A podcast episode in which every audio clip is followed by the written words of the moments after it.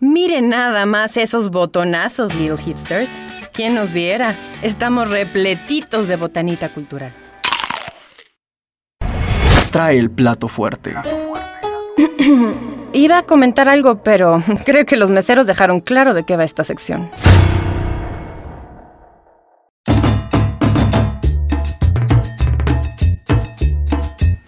Bien, pues estamos de vuelta en la botana cultural y en el plato fuerte del día de hoy tenemos a un invitado que seguramente habrán escuchado el nombre y lo habrán visto a lo mejor dirigir. Él es Julio de Santiago Castillo. Julio, bienvenido. Muchísimas gracias por la invitación. Miren, además de que a lo mejor varias personas de nuestro público han escuchado tu nombre, déjame presentarte con el público y contarles un poquito de tu trayectoria. Él es director artístico, también es violinista y es, eh, es actualmente director artístico de la Orquesta Infantil y Juvenil de la Escuela Estatal de Iniciación Musical Julián Carrillo. Él tiene una licenciatura en instrumento, egresado de la Escuela Estatal de Música. Ha tomado cursos de dirección orquestal con la maestra Susan Siman, con Enrique Batis, también ha tomado cursos con Guido López Gavilán, ingresó y concluyó el diplomado en dirección musical impartido por el compositor distinguidísimo Sergio Ismael Cárdenas Tames. También formó parte de la orquesta Vladimir Bulfman. También fue violinista de la Orquesta Sinfónica de San Luis Potosí. Catedrático, también es profesor. Él es catedrático en la Escuela Estatal de Música del Sistema Educativo Estatal Regular y también catedrático en la Escuela Estatal de Iniciación Musical Julián Carrillo. Y desde 2004 dirige la Orquesta Infantil y Juvenil justamente de esta misma institución. También como director invitado ha estado, ha formado parte de la Orquesta Juvenil de Ohio Northern University en Estados Unidos, de la Orquesta Sinfónica de Durango, de la Orquesta Sinfónica Universitaria de San Luis Potosí y es director huésped de la Orquesta Sinfónica de San Luis Potosí en algunas ocasiones y entre 2010 y 2021 fue director artístico de la Camerata de San Luis. Esto y mucho más de la trayectoria de Julio de Santiago. Y pues Julio, eh, hacer una, una carrera como director musical en San Luis Potosí, pues es algo singular. Pocas trayectorias como la tuya. Cuéntame cómo iniciaste en la música. ¿En tu familia hay vocación musical? Sí, por supuesto. mi familia, de, por parte de mi papá, eh, sus hermanos, todos pertenecen al género de la, de la música del mariachi.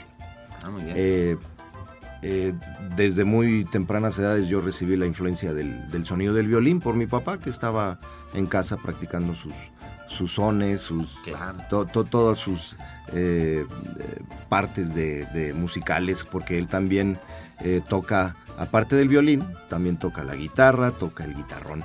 Es también una persona muy productiva en el ambiente musical de su género. Ahí fue donde empezó mi influencia influencia y eh, aprendes a tocar violín a qué edad? Fíjate que para esta carrera de, ser violinista, pues muy tarde. Yo empecé a los 18 años a, estudiar violín eh, formalmente en la Escuela Estatal de Música. Eh, bueno, cabe mencionar que yo soy el primer egresado en San Luis Potosí en la licenciatura de violín. Y yo estuve em, antes en algunos cursos de, instrumentos como guitarra ah, y piano, eh, que son también instrumentos que, toco. Aparte del violín. primer, primer instrumento? La guitarra. La guitarra. La, guitarra, como es un instrumento más popular, más tiene una mayor accesibilidad a él, eh, pues también en mi casa había tres guitarras, cuatro guitarras y pues también ahí por influencia de, mi hermano, que, eh, de mi hermano Jorge, que es quien eh, antes que yo ya estaba con la guitarra. Ah, y entonces yo lo veía, lo, escuchaba y le pedí de hecho algunas primeras lecciones de guitarra. Sí, también un cantautor reconocido aquí en San Luis Potosí, Jorge de Santiago. Y cuéntame, tú cuando empezaste a estudiar en la escuela, eh, ¿tú ya tenías la visión de ser director orquestal? Fíjate que no. De hecho, jamás me había yo visualizado como director de orquesta. Eh, entonces, cuando yo estudié la licenciatura, yo quería ser parte de una orquesta sinfónica y tal parece que todo se alineó con el regreso de, del maestro José Miramontes en 1995, de allá del Conservatorio de San Petersburgo. Yo estaba, en ese entonces, yo estaba en la Universidad de Guanajuato. Sí, estuve un tiempo estudiando allá, en, en Guanajuato. en la, en la Escuela de Música de la Universidad de Guanajuato.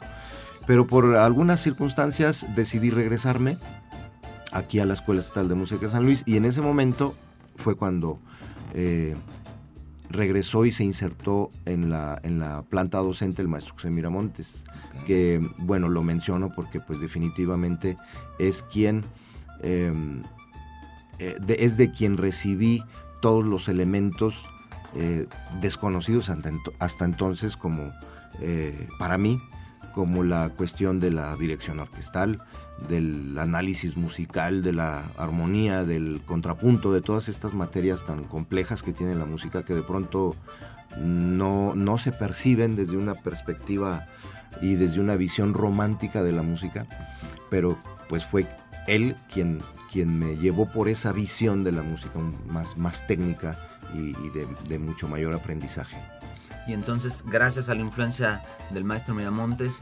empiezas a ver la, a la dirección de orquesta como una opción. No. ¿No? A ver, entonces ¿cómo, ¿cómo se dio? Eh,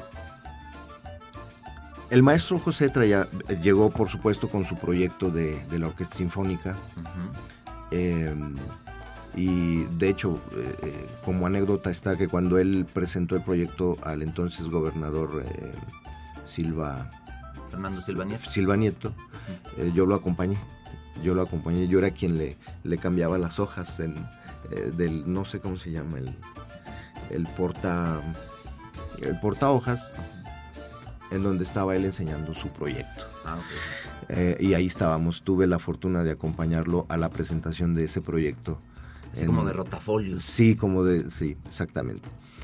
Eh, y ese era mi, mi entonces em, propósito, estar en una orquesta sinfónica. A mí, igual desde etapas muy tempranas, aparte de la influencia de mi papá, que también por ahí en sus archivos tenía un par de discos de música clásica y que alguna vez los llegó a poner, em, pues eh, me empezó a interesar esa música también de hecho mucho más que la que él hacía, la música del género que se le llama clásico, por esos discos que él, tenía.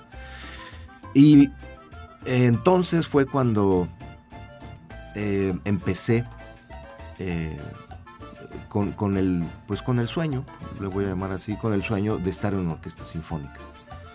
Y cuando llegó José, pues eh, llegó con, esa, con ese proyecto y se, digamos que se alineó y se fundó la Orquesta Sinfónica, fui parte de la Orquesta Sinfónica y ese era mi entonces em, eh, sueño para realizarme como músico. Y estuve ahí, estuve en la Orquesta Sinfónica durante 10 años. Sin embargo, en el trayecto, en el caminar de la Orquesta Sinfónica como instrumentista, bueno, antes, antes que la Orquesta Sinfónica, del 98 al, al 2000, casi dos años, recibí la, invitación de la maestra Marta Villalpando, quien era la directora, quien es el fundador de la, de la orquesta entonces Vladimir Wolfman, hoy Camerata de San Luis. Eh, te voy a contar una anécdota muy curiosa eh, con, con, respecto a esto de la orquesta Vladimir Wolfman. Cuando yo fue, fui por primera vez con la maestra, la maestra no, me recibió. Yo, eh, pues para ofrecerle eh, mis servicios como violinista, como estudiante de, violín para ser parte integrante. Pero la maestra, por algunas cuestiones de, digamos, celos profesionales entre maestros de, ah, violín en aquel entonces, pues no me recibió. Eh, me dijo que no, que ella necesitaba músicos de mayor formación. Pero Curiosamente esto me dijo cuando yo le dije quién era mi maestro. Claro. Pues no, no, no, no, tenían buena, buena relación. Y bueno, lo curioso es que 15 eh, eh, años después, esto fue en el 98, no, 12 años después yo fui el director de esa, de esa orquesta por invitación. Y por más de una década. Y casi tres administraciones. Estuve más de dos administraciones y media director de esa orquesta. Pues una anécdota curiosa, ¿no? Sí, claro.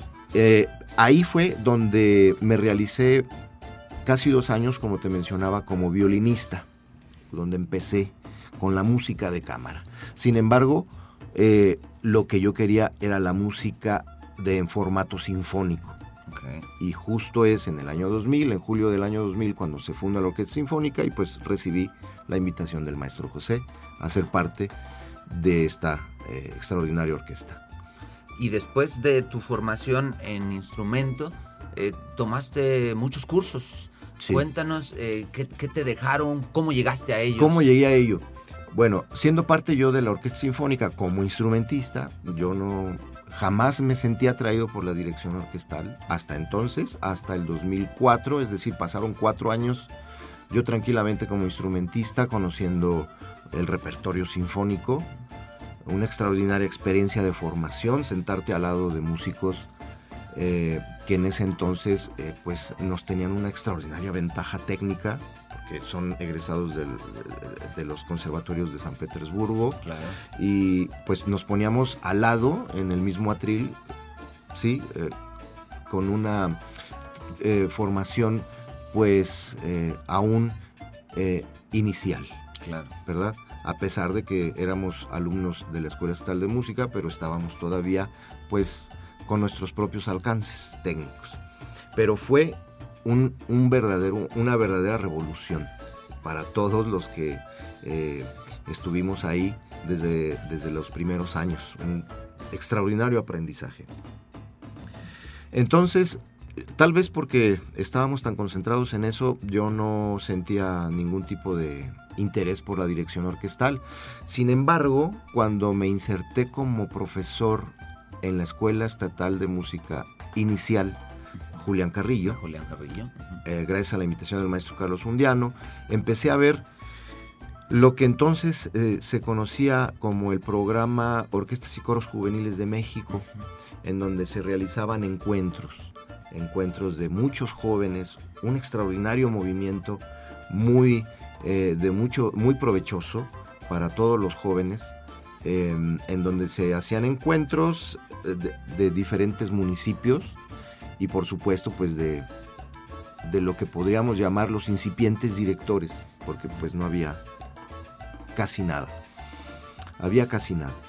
Eh, fue hasta entonces que me empezó a llamar la, la atención esta, esta, rama. Y el maestro undiano eh, en uno de los encuentros eh, me invitó a dirigir una pieza. Y bueno, pues yo de cero me subí al podio con los jóvenes y pues bueno, era una obra bastante sencilla y afortunadamente creo que no ocurrió una catástrofe. Creo que todo salió bien. Bueno, a raíz de esa participación en uno de esos encuentros, el maestro un día no me hizo la invitación formal. Me dice, oye, ¿por qué no te haces cargo de la orquesta Julián Carrillo? Le dije, oye maestro, pero yo no tengo idea de lo que es. Dice, no te preocupes, aquí en este programa de orquestas y coros hay capacitaciones en la Ciudad de México. Ah, muy bien.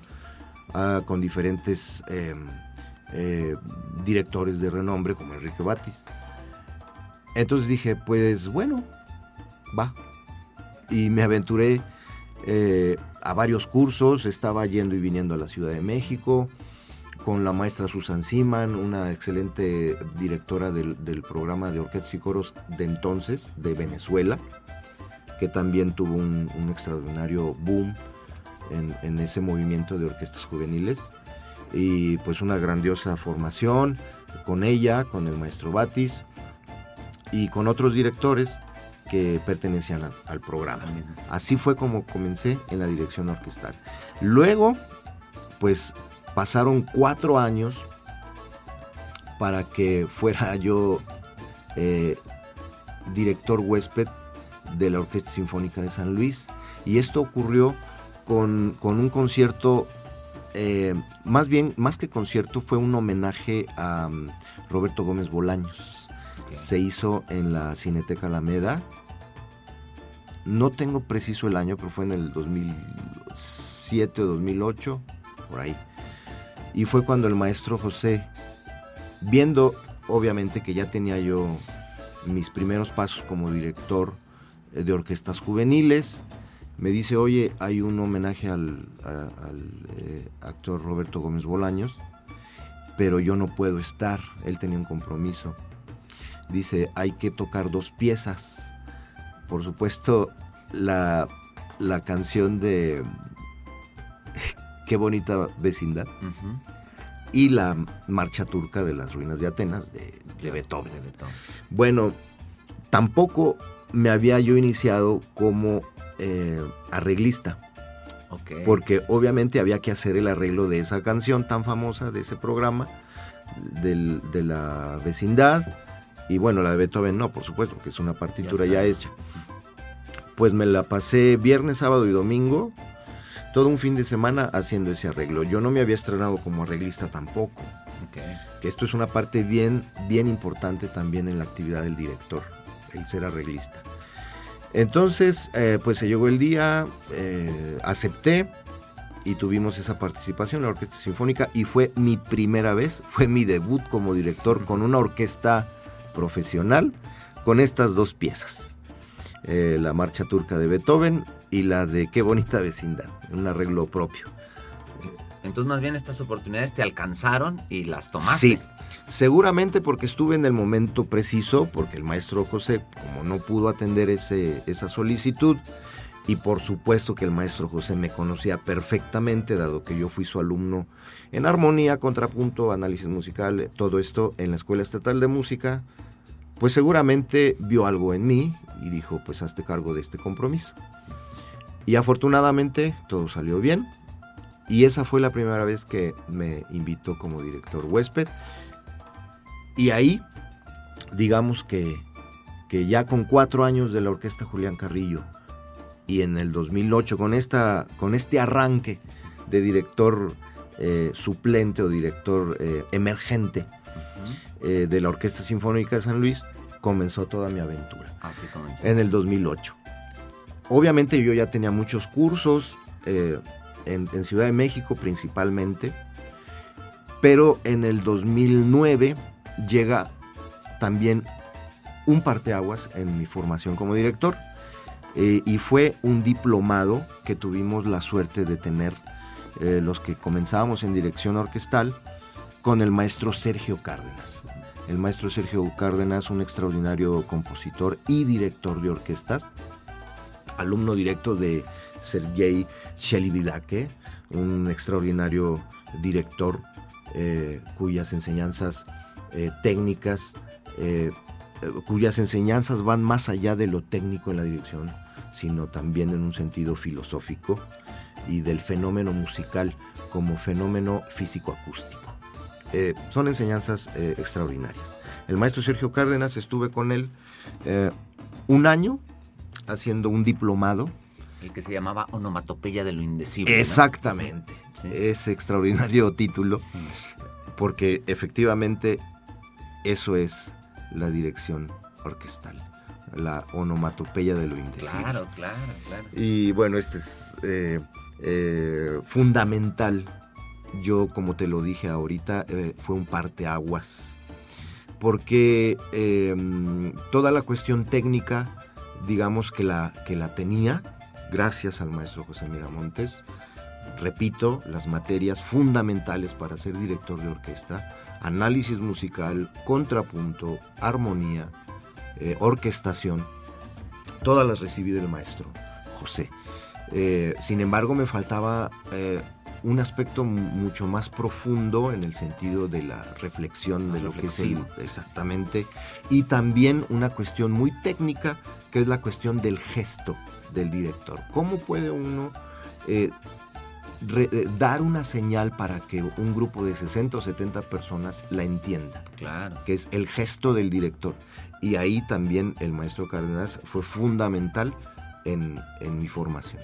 Ok, cierto. Casi, casi no se reflexiona sobre ese papel del director en donde no nada más dirige moviendo las manos Así y es. siguiendo un compás, sino que tienes que dar la insinuación de aquí está fallando algo, tienes Exacto. que corregir esto, y eso se- tiene que ser muy sutil, ¿no? Sí, sí, sí. Es, un, es, una, eh, es una total psicología de grupos.